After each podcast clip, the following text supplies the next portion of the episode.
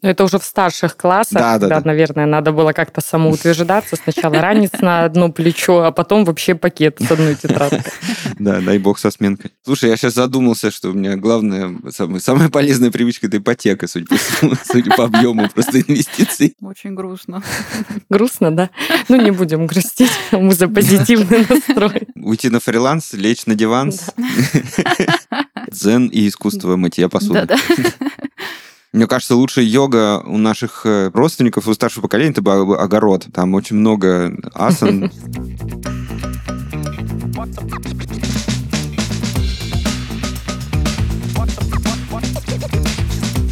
Всем привет! Вы слушаете подкаст «Не засиживайся», в котором мы расскажем, почему движение — это жизнь. В студии Андрей Донов, креативный директор и обитатель офисов с 15-летним стажем. И Анна Писаревская, АК Петровна, автор образовательного канала Петровна Channel. Вместе с экспертами мы разберемся в том, к каким проблемам может привести малоподвижный образ жизни. Узнаем, как их избежать и стать более активным. Этот подкаст мы делаем вместе с Homo Sedens, информационным проектом, который посвящен изучению малоподвижного образа жизни и его влиянию на жизнь и здоровье человека. Мы с Анной поняли, что мы сами и есть Homo Sedens, сидящие люди. Поэтому в каждом выпуске мы будем делиться нашим личным опытом или общаться с экспертами, чтобы обсудить, как меньше сидеть. Поехали!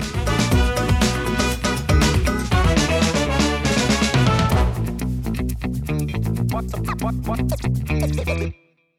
Сегодня у нас в гостях эксперт, дипломированный инструктор хатха-йоги, очаровательная Марина Агеева. Марина, привет. Привет. Привет, привет, здравствуйте. Да, наш подкаст вообще про сидячий образ жизни и скорее, наверное, про физический аспект м, этого состояния, этого образа жизни. Но э, мы довольно часто приходим к выводу, что внутреннее состояние тоже играет довольно большую роль. И мне сегодня хотелось бы поговорить именно об этой части. Поэтому первый вопрос. Как ты думаешь, Марина, как установки из детства влияют на наш образ жизни, на наше отношение к питанию, к спорту и так далее? На самом деле, да, сейчас очень ярко развита тема, что все идет из детства, и большинство людей ищут какую-то проблему или корень проблемы, то, что у них не получается встать на лыжи здорового образа жизни, потому что им не привиты эти привычки еще из детства, их родителями. Зачастую так бывает, и современное поколение, а мы сейчас много читаем, много видим, много изучаем и пытаемся передавать это своим детям, но в первую очередь нужно понимать, что важен личный пример. Сколько бы мы не говорили своим детям, как нужно, что нужно,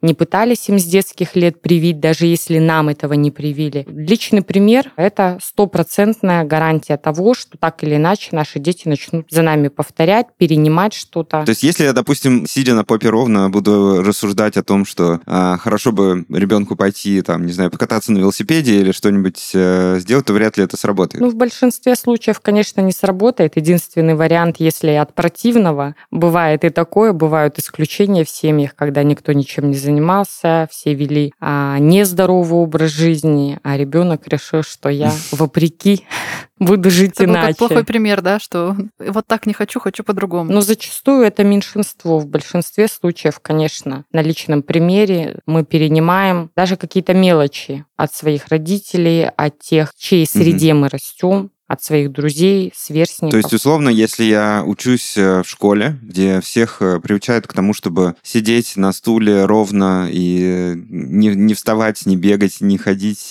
громко не кричать, то, наверное, да, это меня приучит и во взрослой жизни часто прибегать к этому именно. Конечно, среда, она формирует наше сознание, наши привычки, поэтому нужно правильно выбирать окружение. Сейчас об этом очень тоже много говорят на самом деле. Поэтому действительно в школе очень много сидят, но в последнее время все-таки есть положительные тенденции на этот счет, а что дети на переменах встают, делают какие-то суставные разминки, гимнастику для пальцев. Еще у меня это в школе было, я точно помню. Поэтому нужно понимать, что профессия учителя, она же не подразумевает, что он должен и физически Да. развивать ребенка, если это не учитель, физкультуры, конечно. Поэтому каждый занимается своим делом. Здесь уже, наверное, задача родителей наблюдать, хватает ли физической нагрузки ребенку, устает ли он, правильно правильно ли формируется у него осанка в школе, правильно ли он носит ранец. Тоже об этом сейчас много пишут на самом деле, за этим нужно наблюдать. Даже элементарная привычка носить портфель на одном плече уже ведет нас в дальнейшем к перекосу зачастую, потому что постоянно одно плечо выше, и там не нужно 7 пядей во лбу, чтобы понимать, что рано или поздно одна сторона поедет. А я помню, у нас были очень модные вот эти э, как раз э, на, На одно, одно пле- плечо, да, да, да, да, рюкзаки, прям все ходили, гоняли, С одной прям это было супер. Да. Это уже в старших классах, Да, да, да. наверное, надо было как-то самоутверждаться. Сначала ранец на одно плечо, а потом вообще пакет с одной тетрадкой.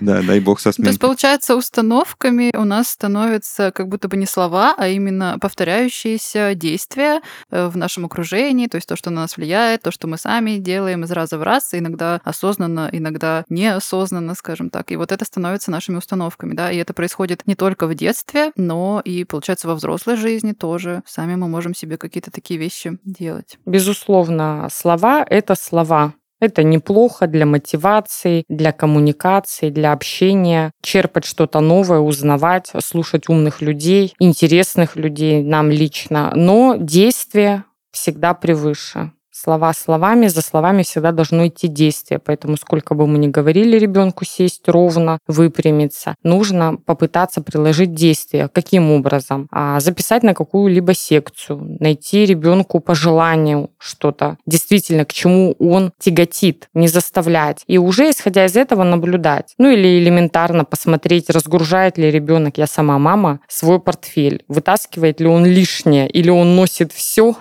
все учебники, которые на выдали. неделю, да? Да. Ну да. Ну, то есть, получается, это требуется такой до- довольно большой уровень, назовем это осознанности, используем этот частый термин, и такого внимания, да, ко всему вокруг. И лично у меня вопрос, как можно стать более осознанным, как научиться вот обращать на все это внимание взрослым людям, которым тоже тяжело, можем так сказать, что у них, у нас с детства есть тоже какие-то установки, тоже какие-то проблемы, вот эти моменты. Как э, начать себя и самому стать более осознанным? Ну, об осознанности сейчас очень много написано. Если мы об этом сейчас говорим, Мгм. значит, тема уже витает, так скажем, да, в массах.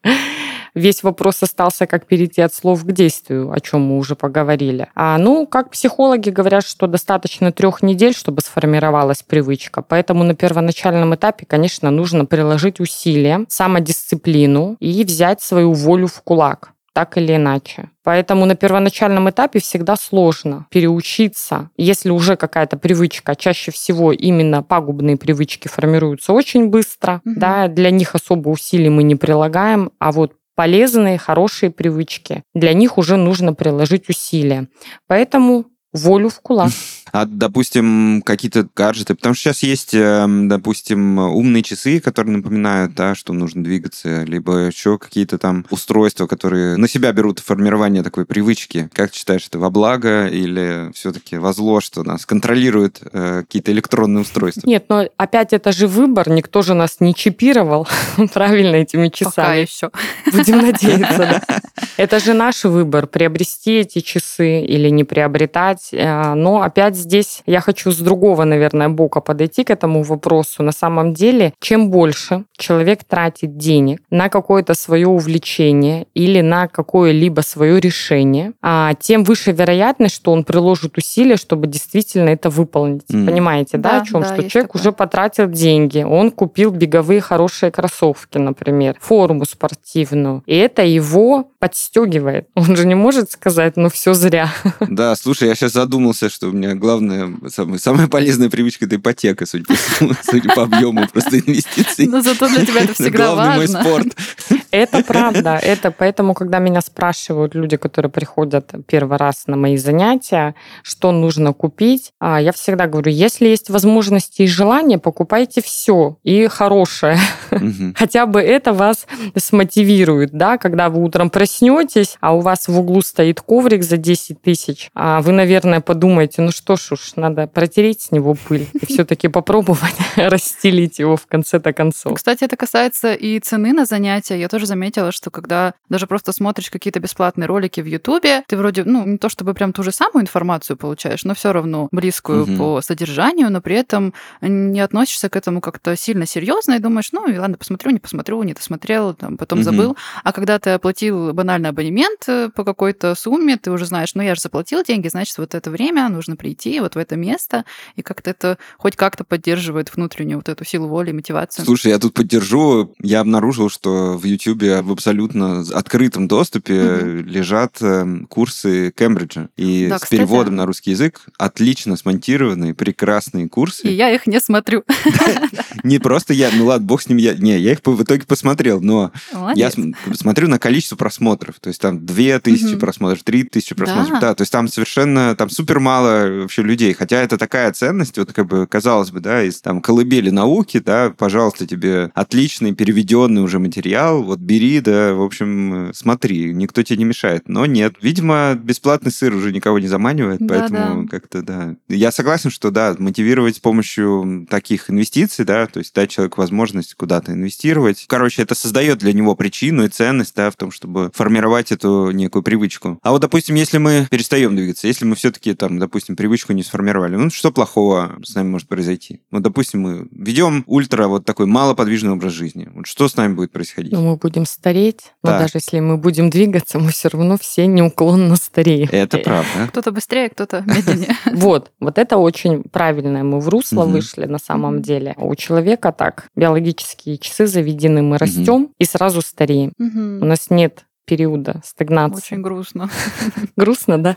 Ну, не будем грустить, мы за позитивный настрой. И вот здесь нужный весь вопрос в тренировках – это как повлияют эти занятия на характер, образ жизни, качество нашей жизни. Весь вопрос в том, что никто не знает, сколько мы на самом деле проживем и зависит ли это от тренировок. Понятно, что если сейчас разбирать это по физиологии, биомеханике, все понятно. Здоровый образ жизни, регулярные прогулки на свежем воздухе, регулярная адекватная физическая нагрузка, это все благотворно влияет в целом на здоровье человека, безусловно. Но тем не менее мы не знаем никто своего будущего. Но качество жизни то есть можно каждый свой день прожить по-разному. Можно проснуться, свалиться с кровати, вечно в недовольном расположении духа, весь день зевать. А можно жить свою жизнь иначе. И для этого добавляются в том числе и физические активности, если мы говорим сейчас о них. Выполняя регулярно физическую нагрузку, у человека вырабатываются определенные гормоны счастья. То есть это прям химический процесс нашего организма. А нет же вообще перманентного состояния счастья у человека. Сейчас сейчас очень часто на этой теме спекулируют и везде обещают, что сделают всех постоянно счастливыми. Но законного способа не существует. Без последствий нет, да. Да, поэтому мы каждый раз сами себя условно говоря, будоражим теми же самыми тренировками. Опять же, я очень часто говорю, большинство людей жалуются на хроническую усталость и при этом не могут отдохнуть. То есть mm вот человек говорит, я устал, я устал, у него появляется время, он ложится, но он не чувствует, что он отдыхает. И вот здесь приходят нам на помощь физические активности. Я всегда говорю, ничего человек не знает об отдыхе, если он никогда не, не напрягался именно физически. Понятно, умственный труд – это большая серьезная нагрузка, и зачастую она изнашивает даже больше, чем физическая. Но мы созданы таким образом, что у всех у нас есть физика, тело, мышцы, сухожилия, и для чего-то это нужно. Угу. Кому-то это было угодно. Значит, нужно, нужно двигаться. По, по максимуму. Нам теперь пользоваться, да. Нужно этим пользоваться, безусловно. И тем более, э, опять же, ни для кого не секрет, что наш организм очень умен, и чем мы не пользуемся, это у нас атрофируется. Да, угу. самый элементарный пример, если человек сломал ногу, у него гипс, и он этой ногой не пользуется, сразу атрофируются мышцы. Соответственно, если уже у нас есть тело, нужно над ним работать. Да, абсолютно. Мне кажется, что такой этот модный термин осознанность, почему-то все э, из-за, видимо, корня, да, его относят в первую очередь к сознанию, да, к работе с мыслями и так далее. А это, в общем, ну, и работа с телом тоже, да, это осознание того, как твое тело работает, из чего оно состоит. И ты упомянула ноги, да, мне кажется, что это такой незаслуженно обойденная часть тела, который, про которую все забывают, знаешь, а это причем, мне кажется, супер важная часть части. Например, если у тебя появляются там, не знаю, отеки, какой-то боли, ты там тяжесть в ногах, то это может свидетельствовать о серьезных заболеваниях, да, например, о заболеваниях вены или там варикозе. И здесь э, немаловажно отметить, что для борьбы с неприятными симптомами используют препараты венотоники. Например, детролекс и детрогель. Вот детролекс – это препарат в форме таблеток, который помогает бороться с симптомами варикоза изнутри, а детрогель – это наружный венотоник э, в виде геля. Детролекс и детрогель вместе против варикоза имеются противопоказания, необходимо проконсультироваться со специалистом. А мы тем временем продолжаем. Да, э, ребят, есть ощущение, что у нас в культуре, может быть, есть какое-то такое э, убеждение, что двигаться не так, чтобы модно. Mm. То есть мы как будто всегда стремимся к такому суперкомфорту, что лишний раз куда-то выходить это не круто, mm-hmm. что, а, ты дома моешь полы сама, ну ты чё, есть же роботы-пылесосы, там, роботы-поломойщики, mm-hmm. там, найми уборщицу и так далее. Вызови такси. Да, да, да. Не знаю, настолько, или это правда закреплено в культуре, или это, может, мне так кажется, как вы считаете? Ну, на самом деле, да, действительно, прогресс двигают ленивые, так считается, потому что мы уже придумали пульт, чтобы не вставать, переключать телевизор, придумали роботы-пылесосы, чтобы не двигаться лишний раз. И мы всячески постоянно себя пытаемся ограничить в физическом действии. Опять же, дабы отдохнуть но мы не можем отдохнуть телом от умственного труда, понимаете? Вот Очень здесь э, мысль, такой да. парадокс заключается в том, что если мы работаем мозгами, у нас умственный труд, то у нас ум и должен отдыхать. Ну, в целом, да. да здесь на помощь, конечно, приходят практики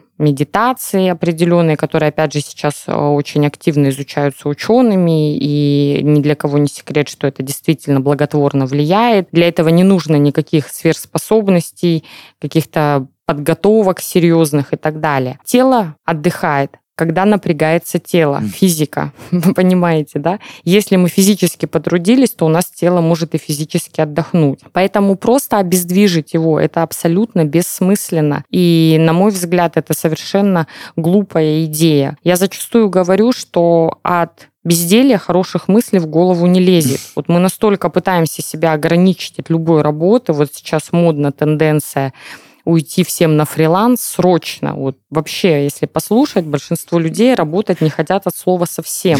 У всех есть некая голубая мечта э, заработать Пассивный там заработок. миллион долларов, но это уже мало в наше время, много миллионов, и ничего не делать. Но опять же, как показывает жизнь, потом эти же фрилансеры и приходят, потому что им нужен режим, как и любому другому человеку. Им нужно ощущать себя в этом мире, опять же, нужными, что им куда-то кто-то их ждет, у них есть какие-то обязательства, обязанности и так далее. Это все иллюзия. Не зря на эту тему уже снято много фильмов, и художественных в том числе, а, когда люди в своих мечтах вырисовывают себе какие-то идеальные образы, и когда они пытаются к ним приблизиться, оказывается, что это совершенно не так. Ну да. Пять работаем, два отдыхаем. Уйти на фриланс, лечь на диван. Оказывается, что-то не очень, не очень классная история. Ну, в целом, вот мы с тобой упомянули уже медитацию, да, мне кажется, с помощью такого сосредоточенного какого-то изучения себя можно прийти и к любви к движению или, или нет. Может быть, есть какие-то способы, знаешь, заставить мозг мыслить куда-то в другую сторону. Потому что сейчас я действительно согласен согласен, что вот отсутствие движения, оно как будто признак успеха. То есть я вот когда перестал бегать, э, перестал куда-то бежать, да, перестал куда-то торопиться, перестал, не знаю, там, могу себе позволить в течение рабочего дня там прилечь на диван, значит, я вот как бы достиг успеха, как будто бы. А, но это как будто бы иллюзия. А вот как с ней бороться? Как заставить мозг в другую сторону мыслить? Ну, на самом деле нет четкой параллели между тем, что мы будем медитировать и срочно захотим заниматься, может даже наоборот. Весь, весь вопрос в том, что, допустим, допустим, если взять хатха-йогу, которую я преподаю, угу. одна из целей этой практики, если не самая важная, это как раз физическое тело человека натренировать таким образом, чтобы он мог очень долгое время сидеть с ровной спиной для техник угу. пранаям, техник с дыханием связанных и для медитации, работы уже с умом непосредственно. Как я медитацию объясняю для большинства людей обычным простым языком, а эта техника нужна для того, чтобы разгрузить свой ум от бесконечного потока мыслей. Наш ум подобен телевизору, который мы бесконечно щелкаем каналы. Вот, да, бывает такая история. Пришел, упал дома, а, бесконечно щелкаешь пультом, листаешь каналы, и в итоге ты ничего не посмотрел, ты ничего нового не узнал. Mm-hmm. И три три часа, там, два часа пролетели. В голове каша, никакого отдыха и У меня не... после соцсетей то же самое. Да, Да. и ты не утолил свой никакой информационный голод, который тоже сейчас присущ нашему мозгу, потому что мы в такое время живем. А медитация нам помогает остановить этот бесконечный поток мыслей. Это совершенно не говорит, что их не будет абсолютно в нашей голове. Наверное, такое бывает у просветленных. Но мы учимся а, однонаправленности ума. Мы пытаемся сосредоточиться на одной мысли, поймать на ней фокус внимания. Но и здесь понятно, если мы можем фокусировать внимание на чем-то одном, соответственно, мы и эффективнее будем и в работе, и в личной жизни, в любой сфере деятельности, если мы можем ловить фокус внимания действительно на важном. А зачастую бывает, нам нужно там выучить экзамен, приготовиться там, к докладу на следующий день. А наша голова забита чем угодно, но только не этим. Это прям я. То есть медитация на первоначальном уровне, она учит именно этому, сосредоточению. Вот даже не будем спекулировать громкими словами, как осознанность и медитация, сосредоточение, концентрация внимания. Я вот думаю, что вот с этих слов нужно изучать работу со своим мозгом. Мне, кстати, хочется добавить, что я просто знаю, что многие люди как-то пробовали медитацию, и у них что-то не получается, э, либо просто немножко не их формат, что какой-то, может быть, слишком спокойный. Ты вот, Марина, говорила как раз про то, что когда мозг перегружен, ему нужно отдыхать, и можно включать физику. И мне кажется, что это классный способ начать делать просто какое-то занятие и концентрироваться на нем. И даже иногда бытовые дела, они вот так работают, что ты погружаешься в то, что ты делаешь какое-то, может быть, не сильно сложное по части процесса, но физически задействующее весь твой организм занятие, и оно тебя настолько погружает, что ты отпускаешь все мысли, которые как-то в голове там ворохом крутятся, и в каком-то смысле это медитация. Даже иногда мытье посуды может превратиться в медитацию по-хорошему, да, если сильно не суетиться, скажем так. Мне кажется, что это хороший способ, и что заниматься своей концентрацией, да, и э, какой-то сосредоточением можно разными способами. Это информация для тех, кто маленько пугается всех вот этих терминов про медитацию, про осознанность и прочие вещи. Дзен и искусство мытья посуды. Да-да. Пугаться совершенно не нужно. Я, напротив, своим личным примером всегда пытаюсь показать и объяснить, что я абсолютно обычный человек, такой же, как и все. Не волшебный, со своими слабостями, со своими, возможно, какими-то вредными привычками в моем понимании этого слова. Поэтому никогда не поздно начать, и действительно нужно двигаться.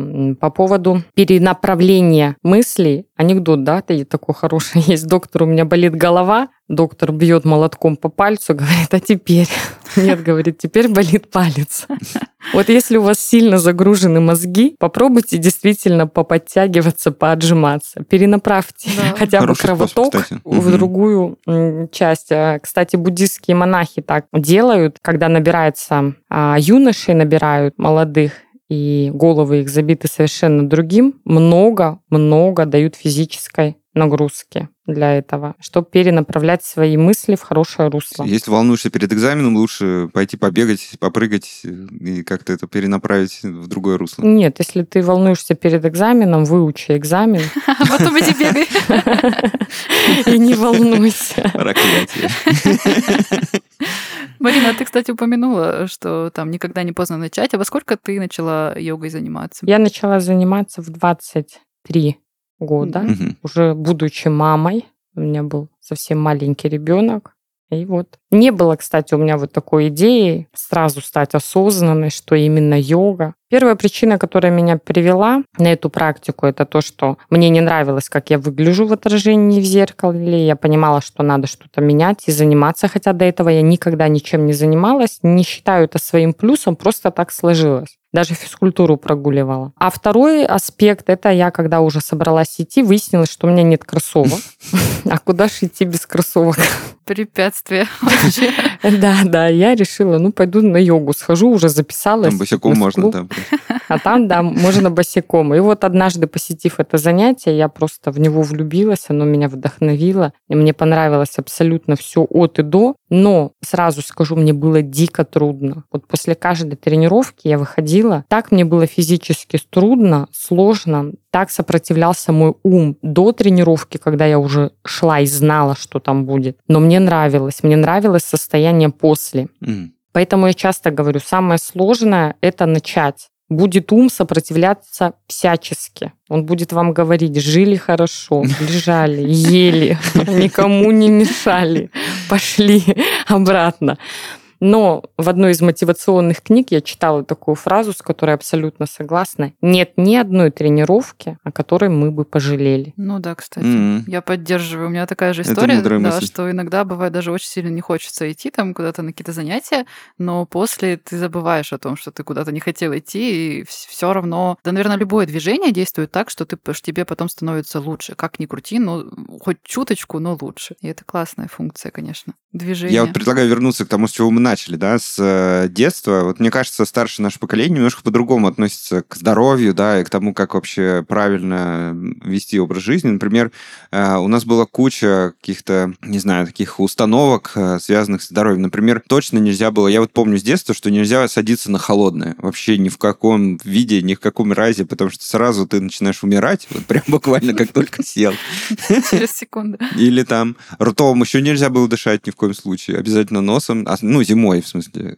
Ты там тоже обязательно простудишься. Меня больше всего расстраивала установка, и до сих пор расстраивает, что нельзя гулять э, вот на mm-hmm. холодном воздухе, или когда болеешь, нужно ни в коем случае Кстати, из дома да, вообще да. не выходить, и окна не открывать. А это глубочайшее заблуждение, но сейчас я это понимаю, хотя все равно иногда, когда заболеваю, мне как-то внутри всегда вот что-то ёкает, что, может быть, не надо проветривать, но я точно знаю, что надо, что надо постоянно проветривать.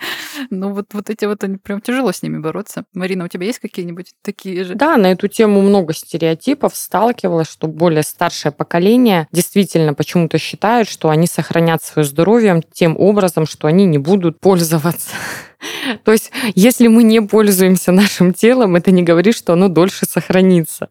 Да, можно в пример привести. Дом, если он заброшен, да, сразу здание, угу. оно сразу сыпется почему-то, да. хотя вроде им не пользуются. Также и с нашим телом, если им не пользоваться, оно действительно будет сыпаться, по примеру атрофии, что мы не пользуемся, нам не нужно. А, но сейчас тенденция, конечно, меняется. Я думаю, что спорт уже это очень модно, очень нужно, и в каких-то моментах даже люди, наверное, наверное, перебарщивают все эти шутки на тему того, что лишь бы сторис снять, да, лишь бы лишь бы продемонстрировать, что ты чем-то занимаешься, это стало как будто важнее, чем, чем ты да. действительно что-то угу. делаешь. Поэтому, конечно, в первую очередь нужно делать это для себя, не для окружающих. Поэтому нужно выбирать то, что тебе по душе. И привлекать старшее поколение, даже если они не занимались чем-то раньше. Понятно, что если есть какие-то ограничения по здоровью, здесь должен уже доктор смотреть. Но та же самая скандинавская ходьба, я думаю, что это вообще чудесное, что придумали для людей более старшего поколения, хотя и молодые могут заниматься без проблем, но активность должна быть у каждого человека. Мне кажется, лучшая йога у наших э, родственников, у старшего поколения, это огород. Там очень много